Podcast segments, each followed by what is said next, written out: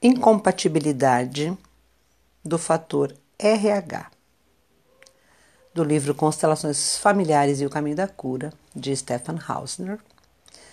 Item 5.5 Doença e a necessidade de compensar e espiar. Sofrimento compartilhado é sofrimento dobrado. Bert Hellinger. Além do anseio pela proximidade dos pais e da necessidade de pertencer, atua profundamente na alma um esforço transgeracional em busca de justiça e de compensação. Em vários processos de doenças, o paciente obedece inconscientemente a essa necessidade, seja por expiação ou para aliviar seus sentimentos de culpa, seja ela real ou suposta. Frequentemente é sentido como culpa algo que, na verdade, pertence ao destino e não depende das influências pessoais. Por exemplo, a morte da mãe no nascimento de uma criança ou como no exemplo seguinte, a morte de irmãos mais novos do paciente por incompatibilidade do fator RH do sangue. Então, ele relata aqui um pouco dessa constelação. Incompatibilidade no fator RH. Ele abre com a seguinte frase: Eu fico enquanto puder e depois irei também. Paciente com síndrome de imunodeficiência, AIDS.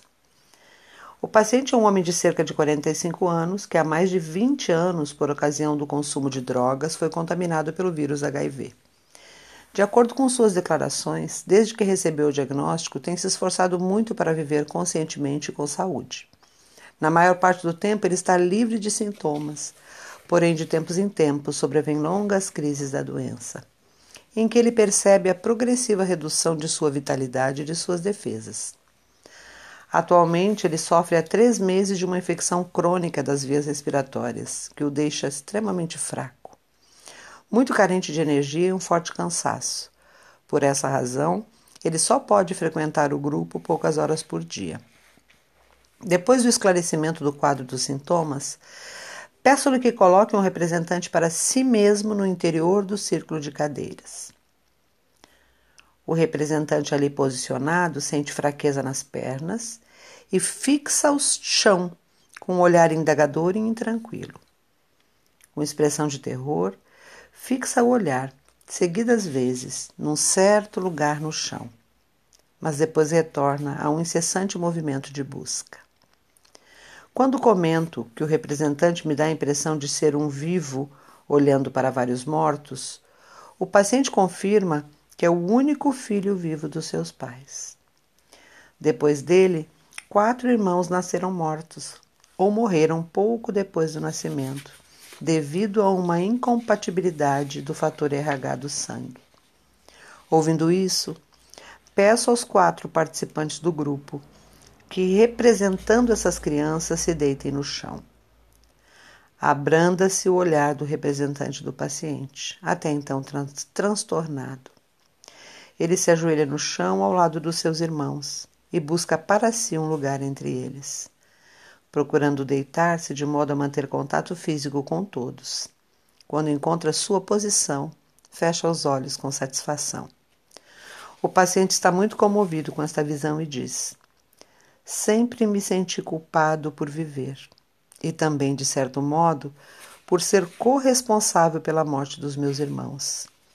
Sempre penso que se não fosse eu, meu irmão teria sobrevivido. Proponho então aos pacientes que olhe, ao paciente que olhe para seus irmãos e lhes diga: Eu guardo vocês na minha memória e no meu coração. E depois de algum tempo, eu ainda fico aqui, enquanto puder, e depois irei também. Quando o paciente recebe as palavras, seu representante abre os olhos Senta-se e olha em torno de si. Ele repara que agora percebe os irmãos mortos de outra maneira.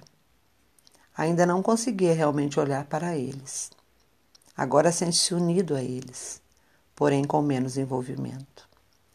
Por fim, ele se levanta, dá alguns passos afastando-se do círculo dos mortos e olha para os participantes à sua volta. Sugiro-lhe que olhe de novo para seus irmãos e repita a frase: eu fico enquanto me for permitido, e então irei também.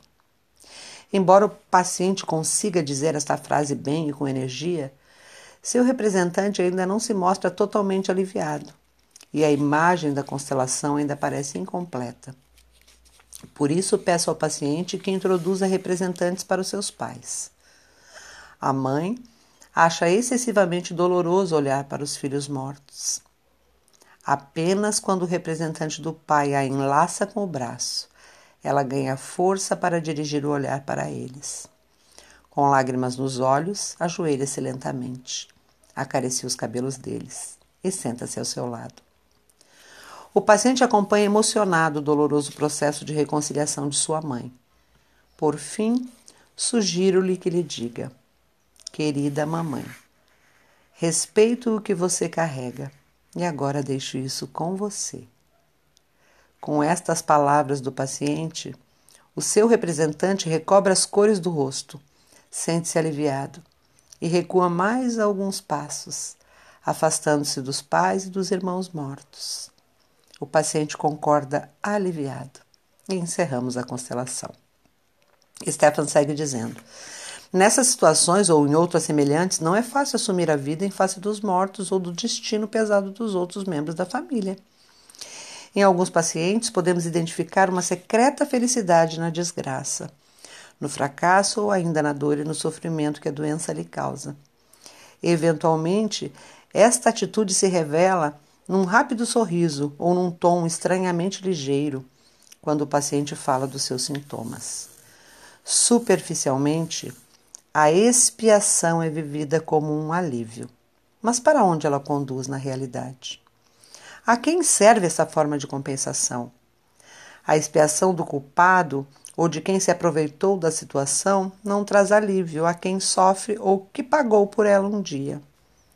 O que é útil e libertador, em vez disso, é honrar, honrar o ocorrido, reconhecendo a culpa quando existe, olhando com compaixão para os que foram prejudicados ou mortos e guardando luta por eles. Apenas um relato de constelação, falando das doenças e a necessidade de compensar e espiar. Que seja útil para todos. Fluir da vida Dora Leidens.